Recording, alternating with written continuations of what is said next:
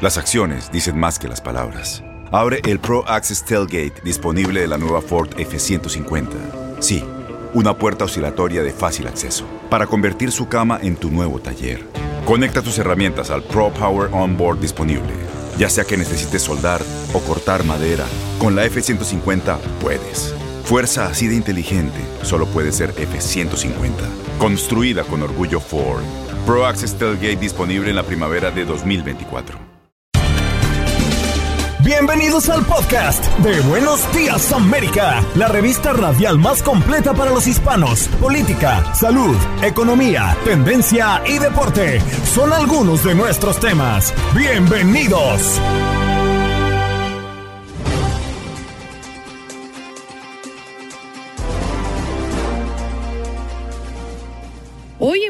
América conversamos con Adrián Peláez, experto en tecnología, a propósito de esta pregunta que nos hacemos recurrentemente, cómo los piratas informáticos descifran contraseñas y cómo proteger la suya.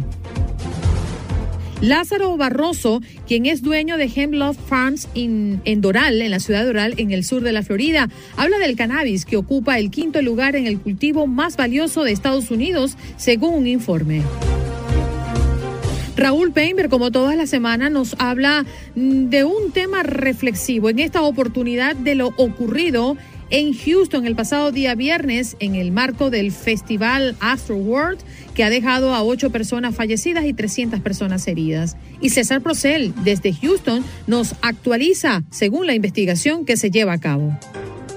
En deportes, Gabo Sainz, hablándonos de fútbol. Sí, señora, acá en Buenos Días, América.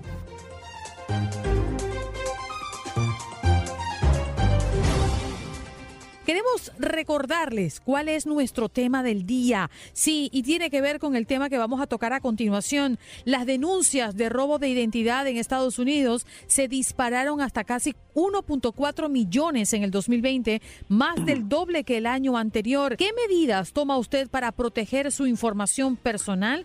¿Se ha visto comprometidos sus datos personales? Bueno, les preguntábamos también a nuestros oyentes un poco más temprano cómo hacían ustedes para crear o para resguardar sus claves. Y la verdad es que nos hemos encontrado con muchas cosas curiosas. Por una parte, bueno, Eric, que lo hace a la vieja escuela, ahí en un cuadernito Oh, y, sí. y lo atesora allí en su mesita de noche. Yo hago una mezcla de tecnología, de confianza, con un poco de a mano también, manual. Pero hay oyentes que decían que lo guardaban en la memoria o que hacían papelitos con las claves y lo metían en los zapatos de los muñecos como Topollillo. O sea, Topollillo allí en sus zapaticos tiene la clave del amigo ¿eh? que nos llamó.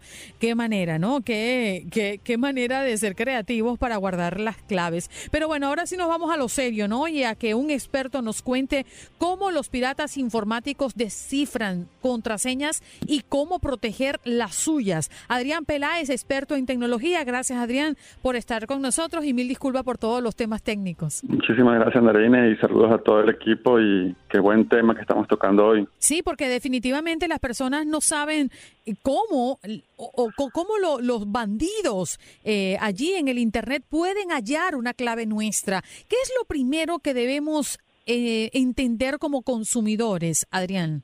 Bueno, que hoy por hoy la identidad digital es más allá de nuestra apariencia, de lo que somos y lo que, y lo que la gente ve en, en nuestras redes sociales. Nuestra identidad digital además está en que trabajamos, vivimos y tenemos una cantidad de cosas ahora con todo el tema de las posiciones remotas en Internet. Vivimos accediendo a cuentas bancarias, vivimos accediendo a, a pagos, a compras, a todo un tema, un ecosistema de vida que ya es una combinación entre lo presencial y lo virtual. Y entonces estamos expuestos, obviamente, a ser objetos de, de- de una industria ilícita que por más que estemos en un país de primer mundo, en el primer país del planeta Tierra, eh, los peligros aumentan, se incrementan y hay toda una industria desde cualquier parte del mundo de, de personas, de piratas, tratando de cazarnos, de encontrar nuestra, nuestra puerta de entrada para o robar nuestra identidad digital o robar nuestras cuentas de correo electrónico o nuestras Claro, cuentas Adrián, pero, bancarias. Por pero fíjate una cosa, ¿cómo evitar eso que tú dices? Em, porque, por ejemplo, los bancos, los bancos se han diseñado una estructura que nos obliga a bajar la aplicación o a meternos en la página web.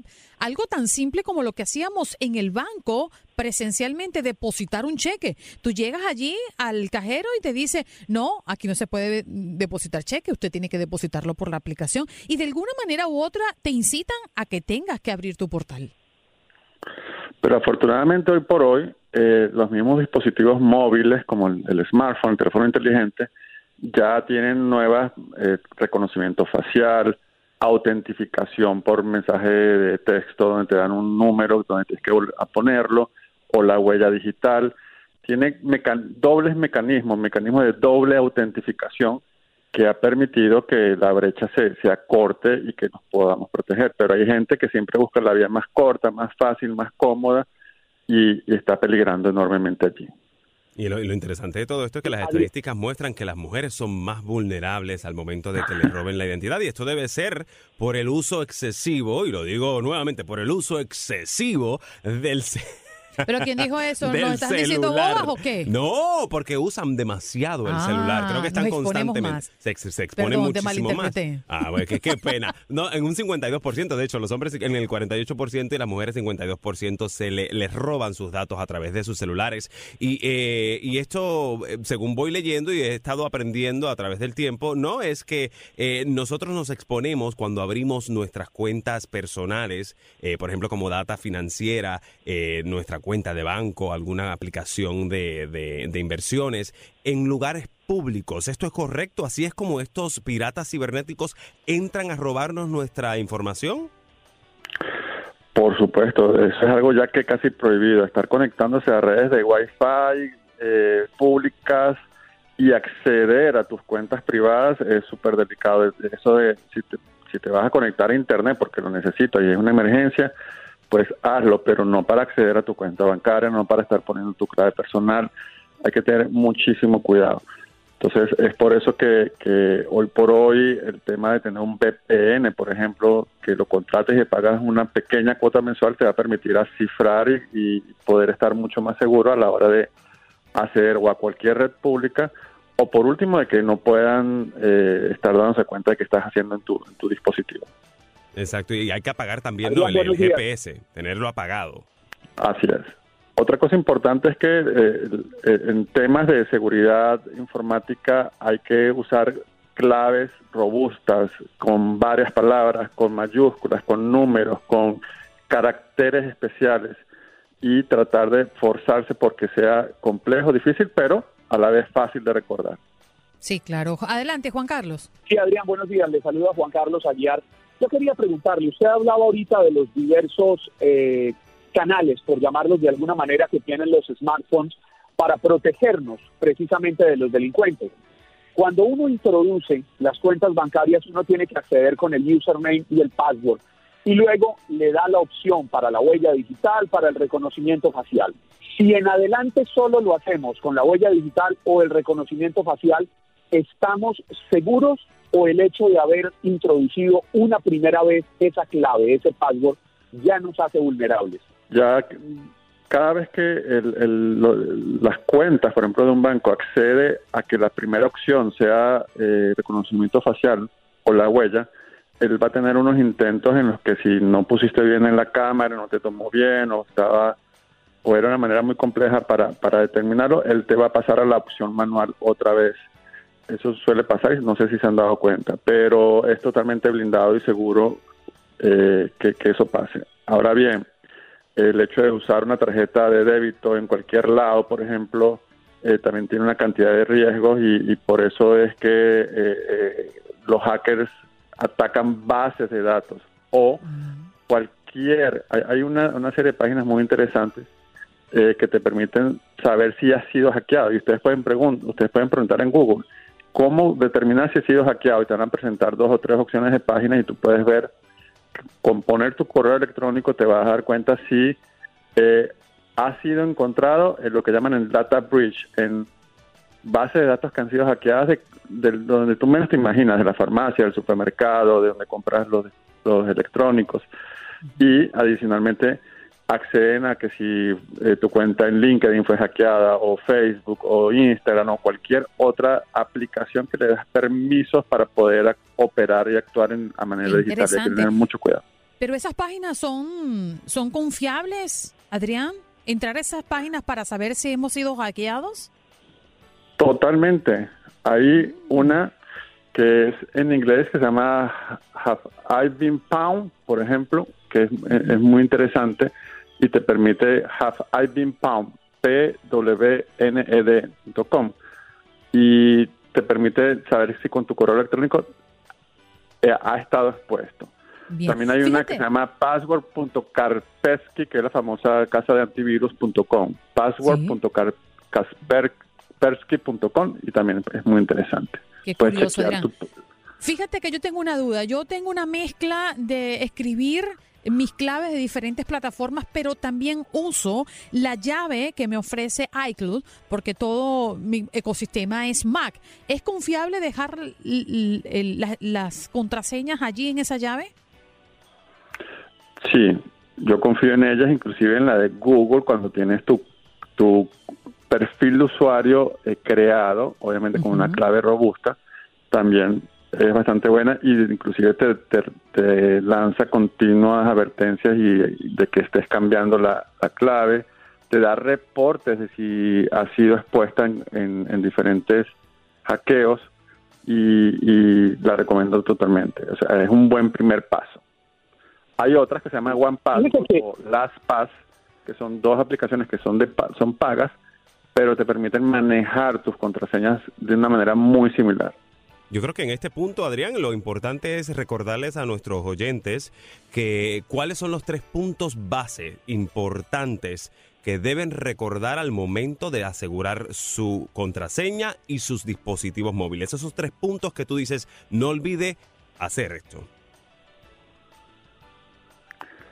Sí, lo importante es tener la clave robusta, de que sea recordable, que tenga números, que tenga más de 12 caracteres, que tenga caracteres especiales y que eh, no esté escribiéndola por ahí en ningún lado y que de manera constante eh, no esté repitiéndola una y otra vez en todas las cuentas, sino tener al menos varias claves. Yo sé que es complejo, pero hoy por hoy necesitamos asegurar puertas y ventanas de nuestra identidad digital en el mundo virtual. Esa es la esencial, ¿no? Yo creo que también no abrir enlaces que nos envíen a través de nuestro correo electrónico, creo que es uno de los puntos importantes también a recordar. Mira, ¿eh? ya me la pone bien difícil. La pone de 12, con una combinación de signos, números y letras. Que no sea recordable, robusta y varias para que no usemos la misma. Adrián, yo tengo una mala memoria. Mm. A mí se me olvida también mi número de teléfono. Hay gente que me dice, pero ¿cómo no te, no te recuerdas tu número de teléfono? Es que yo no me llamo nunca. yo tampoco. ¿Cómo Pregúntame hago, para que veas, no recuerdo el número. Es difícil. Adrián, muchísimas gracias. ¿Dónde podemos encontrarte si tienes alguna eh, red social o que quieras compartir con nosotros? Claro, en Instagram me pueden encontrar como arroba networking.café. Bien. Muchas gracias, Adrián Peláez, experto en tecnología. Hoy nos acompañó en este programa cómo los piratas informáticos descifran contraseñas y cómo proteger las suyas.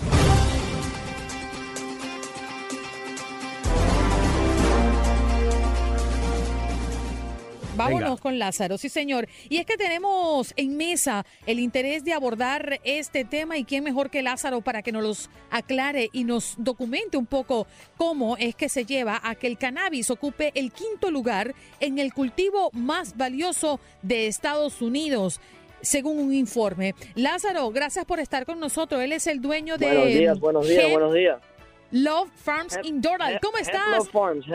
Love Farms se llama la tienda mía, pero también el negocio se llama el Diable también. Yo, solamente, yo, no, yo, no, yo soy más de una tienda, yo hago productos para más de 15 compañías y hago todo, todo de sembrar hasta el producto final. Bien. Lázaro viene encendido de una vez. Señor. Lázaro, vienes en confianza y eso nos gusta, tomarnos el cafecito juntos aquí.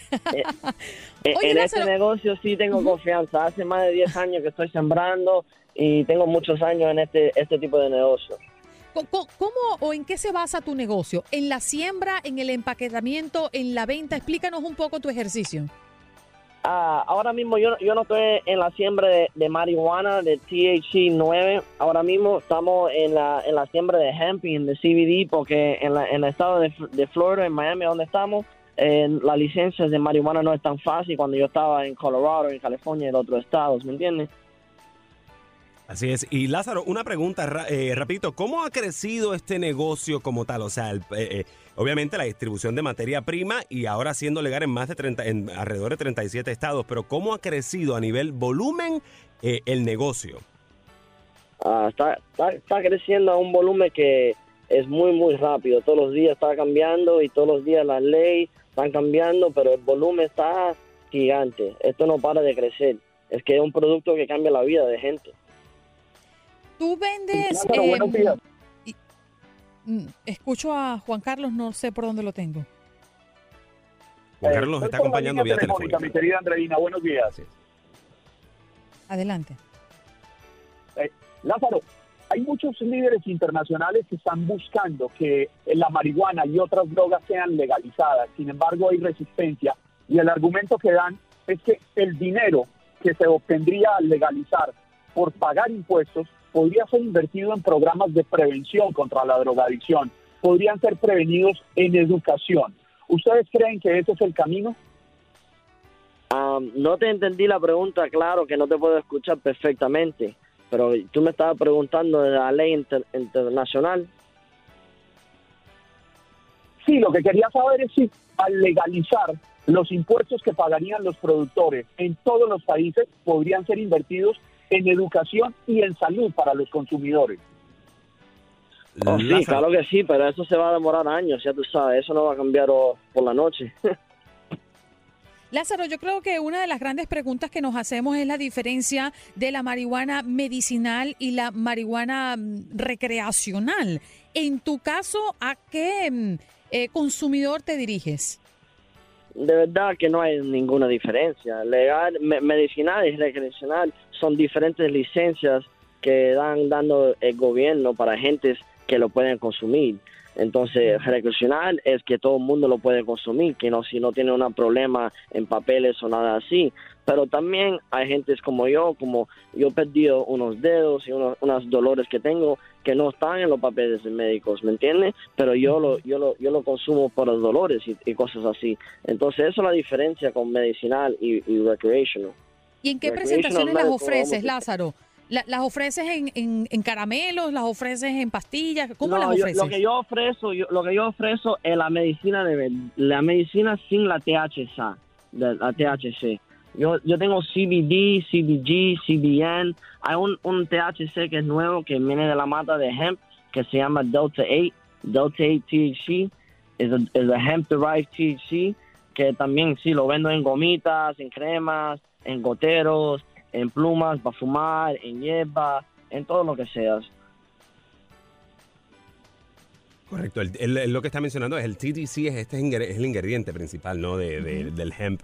Eh, y me parece, me parece curioso porque muchos eh, se preocupan eh, por las secuelas que pueda tener el, consumir el producto, pero al final del día se ha convertido en un negocio muy... que deja mucha plata, vaya, para hablarlo y decirlo tal cual y como debe ser. a ti, por, por ejemplo, ¿qué, ¿cómo, proyectas tú que este negocio vaya a crecer en los próximos años a nivel oh. generar empleos y a nivel monetario? Eh, como te dije, este negocio no para de crecer y no va a parar de crecer porque estos son unos productos que cambian la vida de gente. Cuando tú te sientas mejor durmiendo, cuando tú, cuando tú te sientas mejor y tienes menos dolores en el cuerpo, tú sabes, todos los días cuando te despiertas te sientas mejor, tú siempre vas a usar el producto. Es un producto que lo tienes que usar todos los días. El CBD es como una vitamina, no es solamente recreational, es para todos los días. Después de una semana, dos semanas de tomar el producto, te juro que tú vas a decir, yo estoy durmiendo mejor, tengo menos dolores, me siento mejor. Es una vitamina natural que nadie nunca le enseñaba a los otros, al público. Mm. Juan Carlos, ¿estás allí? Adelante. No, no lo escucho. Eh, Lázaro, si dicen los expertos que alrededor de uno de cada diez consumidores de marihuana se harán adictos y para las personas que comienzan a consumir antes de los 18 años de edad, esa cifra aumenta a uno de cada seis. ¿Cuál es tu experiencia? Pero ¿qué es hacer adicto a marihuana? ¿Entiendes? ¿Qué es hacer Necesitarla. Adicto? Si todo el mundo, es, todo el mundo adicto a sus vitaminas, es todo mundo adicto a, a su Coca-Cola, a su agua, o, ¿me entiendes? Es como lo quiere mirar. Sí, a fumar, nadie, nadie debe fumar nada porque a entrar humos a los pulmones no es saludable, pero lo puede poner un acotero, todo el mundo tiene que tomar aceite de coco todos los días, que eh, los doctores dicen que es bueno para ustedes. Es otra vitamina de consumirlo. Lo puede consumir como una gomita, como todas las otras, como otro, las otras vitaminas que existen en este mundo. Vitamina C, vitamina... Lo estamos mezclando, CBD y estas cosas con otras vitaminas para que todo el mundo emprende que es un, un producto normal. Tiene que tomarlo todos los días como una vitamina, no es solamente para coger nota o hacer a un adicto y todas estas cosas. Sí, todo el mundo tiene eso que por la noche puede ser que quieren relajar como se toma una cerveza. Así es. Pero el, alcohol genera el, alcohol genera adicciones. El cigarrillo normal genera adicciones y la marihuana también genera adicciones. Eso no se puede desconocer. El debate no es si genera adicción o no. ¿Por qué no? Porque es un hecho comprobado médica y científicamente. La marihuana genera una adicción, por eso es que la están legalizando para mayores de edad, no para niños. La Coca-Cola la pueden tomar niños. No, pero no, lo, están dando para niños y no lo están dando para medicina, sí. Hay niños en estos estados que sí lo tienen que tomar de nueve años que yo conozco en mi vida, que su mamá, si no le da a ese niño, el niño va a sufrir por día y la mamá va a sufrir más por ver su niño sufrir. Yo he visto esto cambiar unas vidas. Una prescripción, bajo una prescripción médica, un niño no puede ir a una tienda a comprar una pastilla de marihuana, pero un niño sí, puede ir a una tienda a comprar una botella de Coca-Cola. Eh, eh, eh, es una cosa diferencia. Todo el mundo coge todas las cosas y abusan de las cosas. ¿Me entiendes? Eso sí a donde te entiendo. Pero si da una adicción, todo el mundo va a dar una adicción a algo que le gusta. ¿Por qué ese negocio, Lázaro, es tan rentable? Háblanos un poco de la inversión que se tiene que hacer para cultivar y luego el retorno, porque entendemos que ha sido pues una opción que inclusive han tomado mucho, muchas personas eh, del mundo del entretenimiento, eh, eh, también del mundo del deporte, como Mike Tyson, el boxeador que fue uno de los primeros famosos que aceptó públicamente su participación activa en el negocio de la marihuana. También habíamos escuchado que Nicola Kidman, por ejemplo, la actriz de, de los otros, como me dice, se unió a Sara Labs para crear una línea de productos elaborados con CBD, como lo, comentabas, tú. Sí, claro, claro, la gente, la gente los nombres es largo, porque este es un negocio que cuando ellos toman el producto dicen, wow, están cambiando la vida de ellos. Ellos empiezan a, a dormir mejor, a sentir mejor, y después se lo dan a, a la gente mayores. Yo le digo a mi abuelo, a 90 años y se murió a este año, 7 años después de estar tomando los productos, él bajó de tomar toda su medicina que tomaba para la, sangre de presión. Let me say in English because my Spanish is not too good for this part. Um, for blood pressure medication, he reduced 50% of his blood medication. He reduced his anxiety medication. He reduced his plain sleeping medication. When you start reducing these pain painkillers and all these medication that is opiates, that is killing them and killing their liver and all this stuff, that those are real addictions, that those are making them weak and little by little they are their bodies become dependent on it. When you mm-hmm. take these products, your bodies are not dependent on those products anymore. Déjame eh, traducirle, ah, déjame traducirle a nuestros a nuestros escuchas. Oiga, eh, lo que dice Lázaro es que bueno la persona que utilizaba el producto redujo el, eh, el uso de su medicamento para la presión en un 50%, para de la ansiedad y otros eh, medicamentos que tomaba y que esto lo ayudó a, dejar de ser codependiente de estos medicamentos y evidentemente pues eh, de esa forma es que él ve que esto eh, da resultado y por eso se ha convertido en un negocio como el que es y como el que será, ¿no? Lázaro, lamentablemente el tiempo se nos agotó, pero muchísimas gracias por compartir con nosotros tu experiencia en la mañana del día de hoy. Claro, claro, claro, claro. Cuando quieren, él necesita, si tú quieres ser tu propia marca, sus propios productos, me pueden llamar, yo te hago tu marca, tu producto. Si quieren productos en buen precio, a cualidad, que necesita para dormir, para algo, Ejemplo, Lo que sí sabe Lázaro es venderse. Sí, señor. Sin lugar a dudas. Gracias, Lázaro. El cannabis ocupa el quinto lugar en el cultivo más valioso de Estados Unidos, según algunos informes.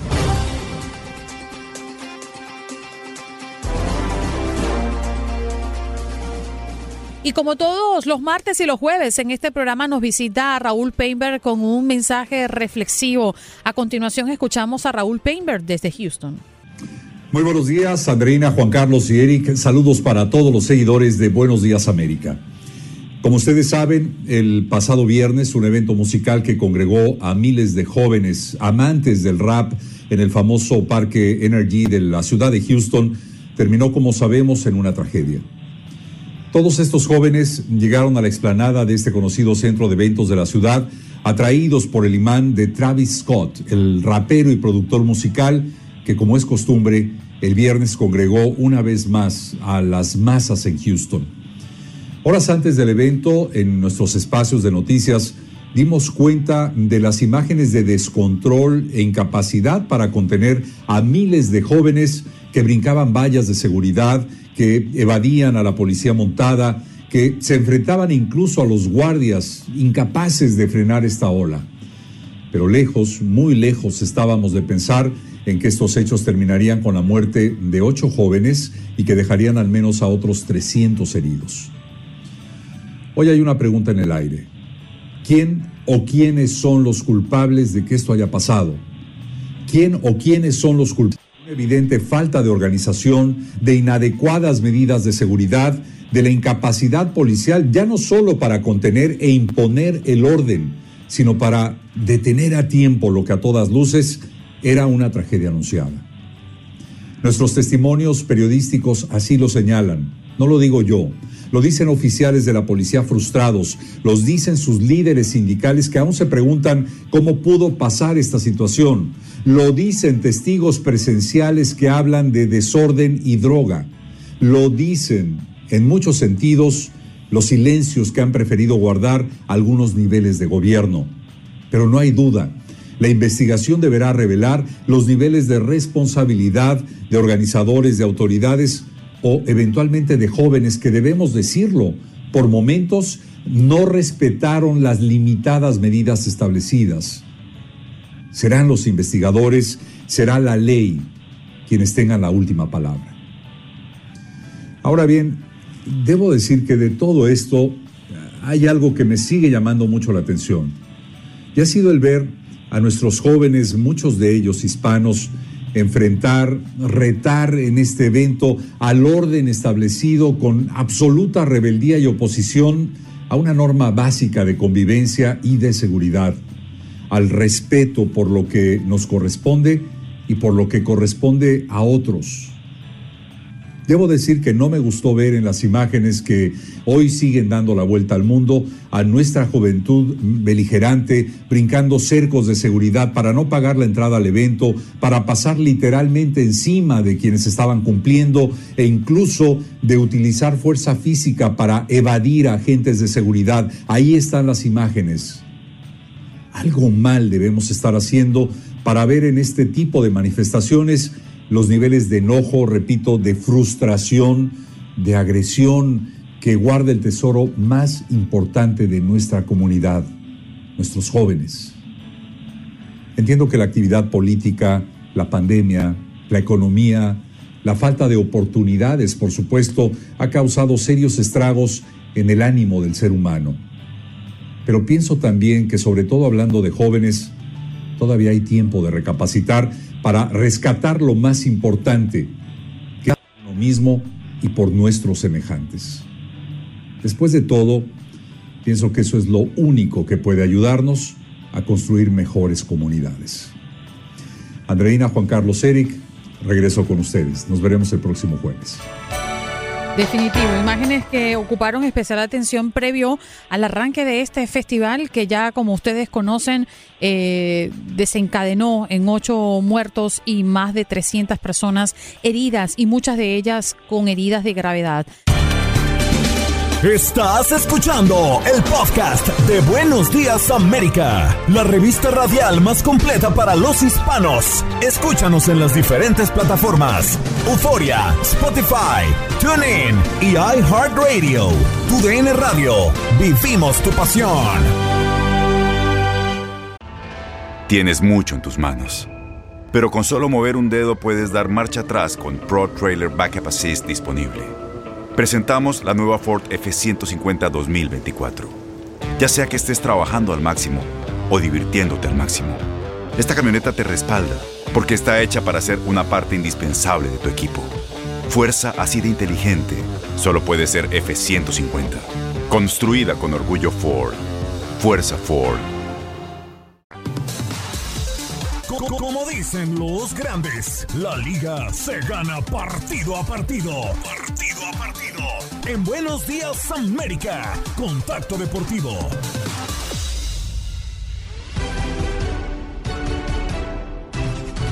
Muy buenos días, Gabo Gabito, ¿cómo estás? Good morning in the morning. ¿Cómo amaneces? ¿Qué tenemos en deporte? No, Gabo no nos escucha. Vamos a tener que enlazar a todos por teléfono porque el StreamYard no está dando el día de hoy. Bueno, mientras que por favor me conectan con Gabo Sainz a través de su línea telefónica, vamos a hablar un poco de lo que ha ocurrido en la reciente jornada de mm, eh, la NBA. Sin lugar a dudas, el triunfo de Denver frente al Miami Heat. Sí, señor, que ha dejado allí a los de Miami a la espera de un duro, un duro partido que el día de mañana en Los Ángeles frente a los Lakers. Nikola Jokic ayer sumó 25 puntos, 15 rebotes y 10 asistencias antes de que el jugador más valioso de la NBA fuera expulsado por un violento choque con el hombro contra Morris en la victoria del día de ayer de 113 por 96 de los Denver Nuggets eh, frente al Miami Heat. En otro escenario, allí veíamos acción en Filadelfia,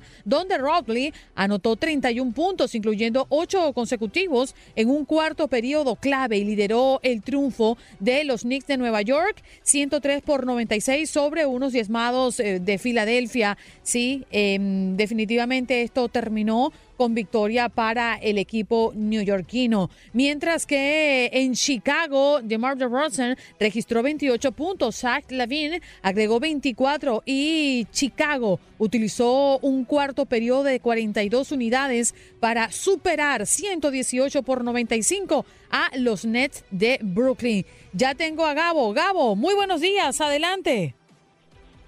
Hola Andreina, buen día, ¿cómo están? Eh, Eric, un gusto saludarlos en Buenos Días América, ¿todo bien? Muy bien, ya te estamos escuchando claramente, Gabo. Perfecto, perfecto. Bueno, eh, vamos con el tema del Tuca, lo que pasó desde el sábado en el partido entre el conjunto de Tigres y el equipo de Juárez. Llega a la conferencia de prensa y empieza a preguntar así, literal. ¿qué, ¿Cuántos, ¿Cuántas viejas?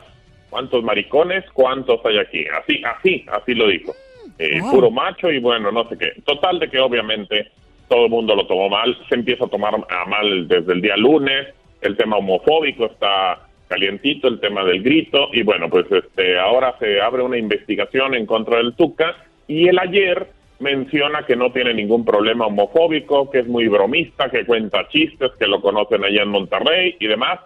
La verdad es que se equivoca el Tuca bastante eh, Miquel Arreola informa que se va a investigar las frases polémicas del Tuca y que se va a actuar conforme al reglamento, así que pues bueno, viene una sanción para Ricardo Tuca Ferretti, que su equipo pues no calificó a la zona importante del campeonato. Así que un tema cuando estamos pasando una situación tan complicada en este en este tema de de que poder o no decir ciertas cosas, pues bueno, creo que fue muy ofensivo a la hora de llegar ahí. Además, los periodistas se lo celebran. Bueno, una situación especial eh, en este en este tema con Ricardo El Tuca Ferretti, que va a ser sancionado y vamos a esperar la sanción para el siguiente torneo.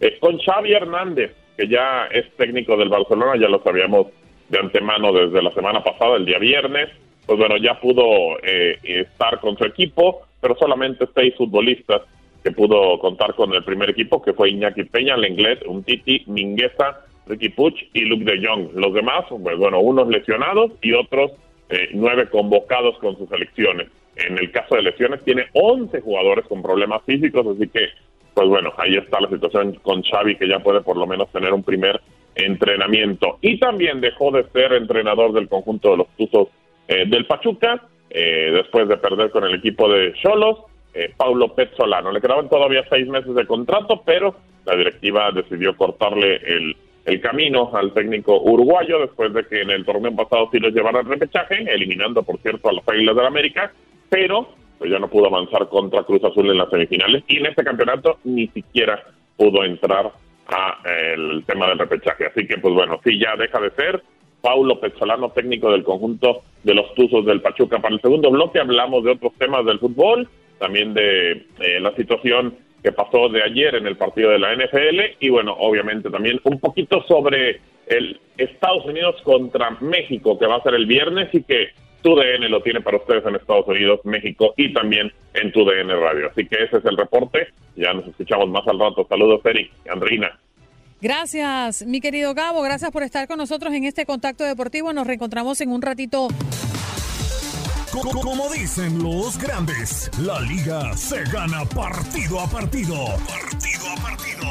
En Buenos Días América, Contacto Deportivo.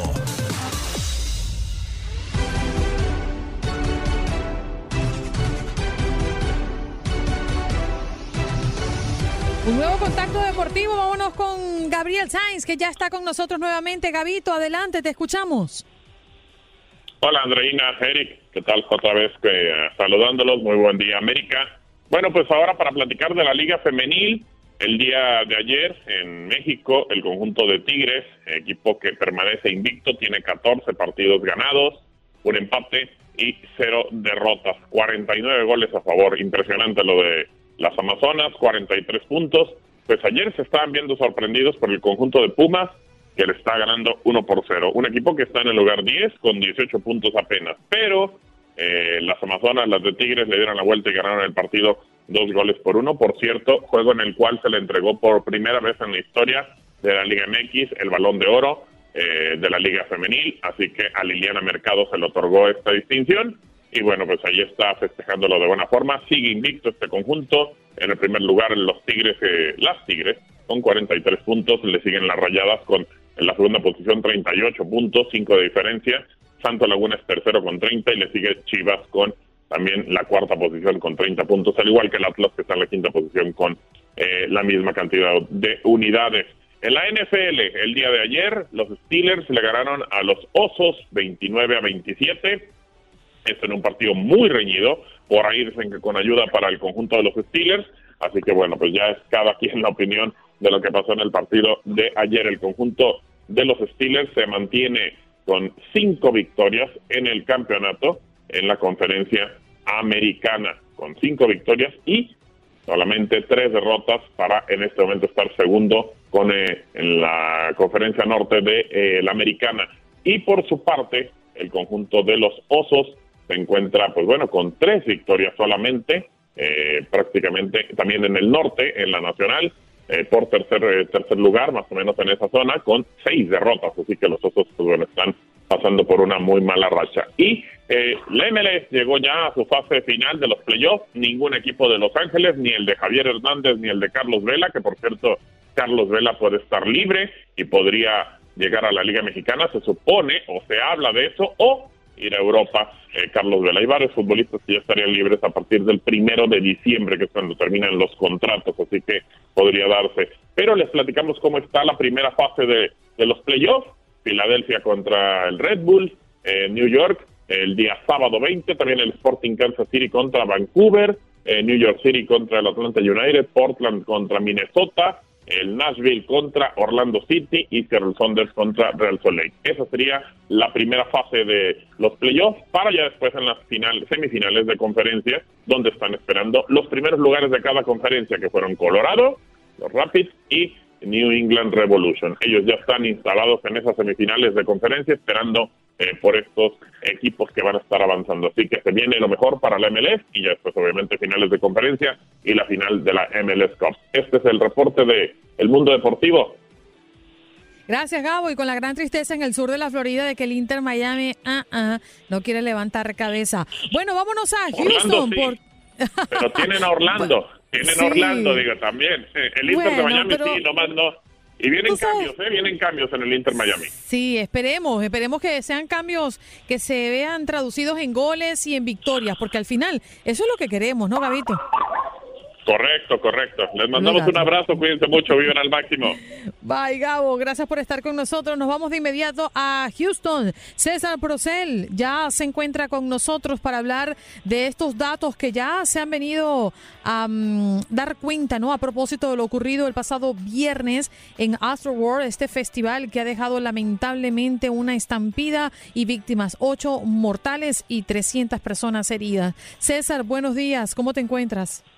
¿Qué tal, Anderina? Muy buenos días a todos, audiencia, muy buenos días a toda la audiencia de Buenos Días América. Así es, eh, todo muy bueno. en lo que cabe, nosotros bien en Houston, pero lamentablemente, como lo mencionas, eh, hay, hay, demasiadas víctimas lesionadas, eh, por supuesto, ocho mortales, y las investigaciones siguen. Ahora se, se están uniendo a las investigaciones las autoridades federales, en este caso el FBI ha sido llamado para investigar ya que son varias las demandas en contra de los organizadores de, este festival Astroworld, reclamando que pusieron ganancias por encima de la seguridad de la audiencia. Eh, y no solo eso, ahora el FBI también se agrega la investigación al lado de las autoridades locales. Están descifrando, de hecho, están teniendo juntas para eh, decidir quién realmente se va a encargar del caso y de las investigaciones principales, ya que hay demasiados factores. Uno de los focos principales de la investigación es la presencia de drogas en el evento y mantendrán vigilancia también cercana a Travis Scott, que es el organizador principal del evento, el, de renombre. Eh, entonces, en este momento se está manejando esa situación de, si se queda con la investigación de, local o si van a, utilizar los recursos federales para, para llegar a, una, a un punto culminante en esta investigación que es muy lamentable aquí en la ciudad de Houston. Bueno, y al parecer, eh, César, también eh, Travis Scott eh, se pronunció y dice que va a cubrir los gastos de los, funera de los gastos funerarios de las víctimas del evento del Astroworld pero las repercusiones nos hacen esperar. Me, estaba más o menos informándome y dicen aparentemente que los organizadores del Day End Music Festival en Las Vegas le cancelaron su participación, esto por las investigaciones que, hasta el momento siguen su curso y por supuesto esperando lo que arrojen estas investigaciones. ¿Qué se, ¿Cómo pinta el panorama eh, eh, allí en donde se llevó a cabo el festival?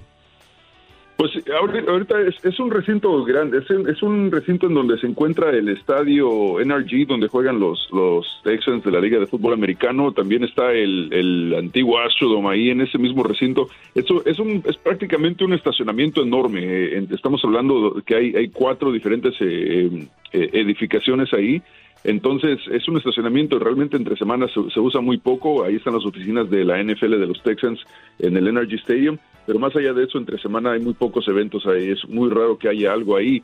Eh, por otra parte, sí, como lo mencionas, ahorita Travis Scott eh, es mala publicidad para cualquier lugar que, que, lo, que lo tenían contratado, es muy probable que le, cancelen, nadie va a querer aventarse ese paquete de, llevar a Travis Scott en un momento tan, eh, tan crítico en esta investigación. Así que no dudo que le sigan cancelando más, más presentaciones que, tuviera pactadas. No he checado su calendario, pero me imagino que había más presentaciones y seguramente todas las van a cancelar. Al igual que él, también el otro eh, cantante Drake eh, también ya se, manifestó en redes sociales y dijo que estará disponible para cualquier eh, cosa que, en la que él pueda ayudar y obviamente mandó sus condolencias a, a los familiares de las personas que fallecieron. Eh, lo que sí nos eh, salta también es la familia del niño de nueve años que fue herido en el concierto. El niño se llama Ezra. Eh, según esto, la familia informa que el estado del niño es débil. El abuelo del niño dijo que estaba en los hombros de su padre viendo el concierto cuando quedaron atrapados entre la multitud que presionaba. Entonces el padre cae al suelo, se hace la estampida y fueron aplastados por la gente. El niño sufrió lesiones a sus pulmones, al hígado, tiene inflamación cerebral y sigue en el hospital bajo cuidado intensivo. Su padre y su madre están con él. Al parecer el padre, más allá de unos eh, empujones, raspones, no, no, no, no pasó mayores, pero desgraciadamente el niño está debatiéndose en este momento entre la vida y la muerte aún. Sí, justamente te estaba, te quería preguntar sobre eso, César, porque me imagino que las historias, eh, eh, las personas manifestando el momento que vivieron. Hablamos, por supuesto, de los testigos. Ayer escuchaba a una persona que decía que veía ante sus ojos cómo se desmayaban eh, las personas que estaban a su lado y estaban en el suelo y básicamente fueron pisoteados y nadie los recogía, cada quien corría y actuaba por su vida, otros parecían que se reían de lo que estaba ocurriendo. La verdad es que es muy desgarrador y uno dice, eh, de verdad, o sea, el ser humano no, no, se da cuenta de lo poderoso que puede ser un, movimiento masivo como este. Decía, había demasiada gente allí, estaban súper poblados, la forma en que se levantaron las barricadas tenía a la gente atrapada, era una trampa mortal, decía este, este, este testigo. Sí, Andreina, y sabes una cosa, lo, más raro de todo esto, eh, ayer platicaba con un amigo cuyo hijo eh, asistió al evento y le pregunté si estaba todo bien. Eh, él me comentó que su hijo estaba en una sección, en otra sección donde no sucedió nada. Em, te, envié vía WhatsApp el link al streaming completo del concierto. Y, si tú te das cuenta en, el, en este video, en el, en el concierto entero, se ve todo normal, o sea, la, percepción es, es que todo está normal, la gente con sus teléfonos disfrutando de la música, y a excepción de unas cuantas veces donde se aprecia la ambulancia, el caso de la ambulancia que vimos en medio de la audiencia, realmente todo parece normal eh, y aparte es oscuro, entonces no se aprecia realmente, por lo menos en lo poco que, percibí en el video, no se aprecia eh, la, la, tragedia, ni los empujones, ni los desmayados. Entonces, eh, es una situación súper rara. Yo, yo me imagino que las autoridades tendrán que enfocar su investigación en la sección donde, donde esto sucedió para ver cómo estaban instaladas las vallas, qué fue lo que sucedió, eh, si realmente hubieron drogas de por medio, qué fue lo que ocasionó la estampida y esto va para largo. Yo no creo que esto sea de días, esto va a ser de semanas y hasta probablemente de meses. Yo creo que sí está por ahí. Es la primera vez, es la primera vez que se realizaba un evento de este tamaño, de esta magnitud, en ese espacio o ya había experiencias en el pasado de cómo debía ser el manejo. No, no, no. De hecho, este es el, eh, si no me equivoco, es el tercer concierto de este mismo título, Astroworld. Eh, Travis Scott tiene desde el 2018 haciendo este concierto, ya que él es originario de Houston y, y en y le puso Astroworld en, en homenaje al, antiguo parque temático de Six Flags que existía precisamente enfrente del, eh, de donde se encuentra el Astrodome. Entonces, eh, sí, ya es el tercer evento, creo que de Travis Scott aquí en, Houston con, con, este, con exactamente este festival. Y anteriormente no había, bueno, por lo menos no se habían reportado este tipo de situaciones. Sí, es normal en, en eventos masivos que haya desmayos, gente que de repente le dan ataques de calor y se desmayan, pero mortalidades eh, muy pocas veces se han reportado. En la ciudad de Houston hay bastantes festivales. Eh, había anteriormente uno que se llamaba Day and Night, que también se organizaba cerca del centro de la ciudad y, nunca se reportaron ese tipo de, atrocidades. Entonces, sí tienen mucho, mucha tarea las, autoridades y, digo, esperemos que lleguen al fondo del asunto, pero realmente mm, me queda duda, ¿qué, qué es lo que realmente van a, van a buscar? ¿Cuál, cuál, ¿Cuál sería entonces la, eh, la conclusión de esto, porque aunque encuentren la causa de la estampida, de ahí que sigue. Ese es el punto, en el que la investigación sirva para sacar una conclusión que a su vez funcione para que esto no vuelva a ocurrir. Es decir, si, si, si, la, si la culpabilidad la tienen las autoridades por dar permiso a este tipo de establecimientos donde no tienen la seguridad, donde no hay zonas de escape suficientes, donde la logística no está dada para que las personas en momento de emergencia puedan salir con rapidez, pues no, que, no den más autorización. Si es eh, el público, bueno, ya ahí no hay mucho que hacer con la conducta, pero entonces tienen que disminuir la cantidad de personas a ocupar el recinto. Si son los organizadores, bueno, yo creo que todo debe servir la investigación para que el día de mañana César, eh, Eric y Juan Carlos, no sé si comparten conmigo, pues tenga un efecto beneficioso y para que finalmente esto no ocurra de nuevo. Pero claro, que deje enseñanzas, que, que aprendamos de, experiencias dolorosas y que permitan que una cosa de estas no se vuelva a repetir. Estábamos acostumbrados a ver situaciones de estas en estampidas, en eventos religiosos al otro lado del mundo, pero aquí en Estados Unidos se supone que estamos preparados para eventos de gran magnitud. Bueno, César, gracias por... Sí, es que nos quedan 20 segundos, pero lo que sí nos queda lo que sí nos queda claro que tú estás al pie del cañón. Claro que sí, como siempre. César Procel con nosotros desde Houston. Vamos a una pausa y ya regresamos. Bueno, ahí tenemos a Olga Tañón, lo dejo en buena compañía.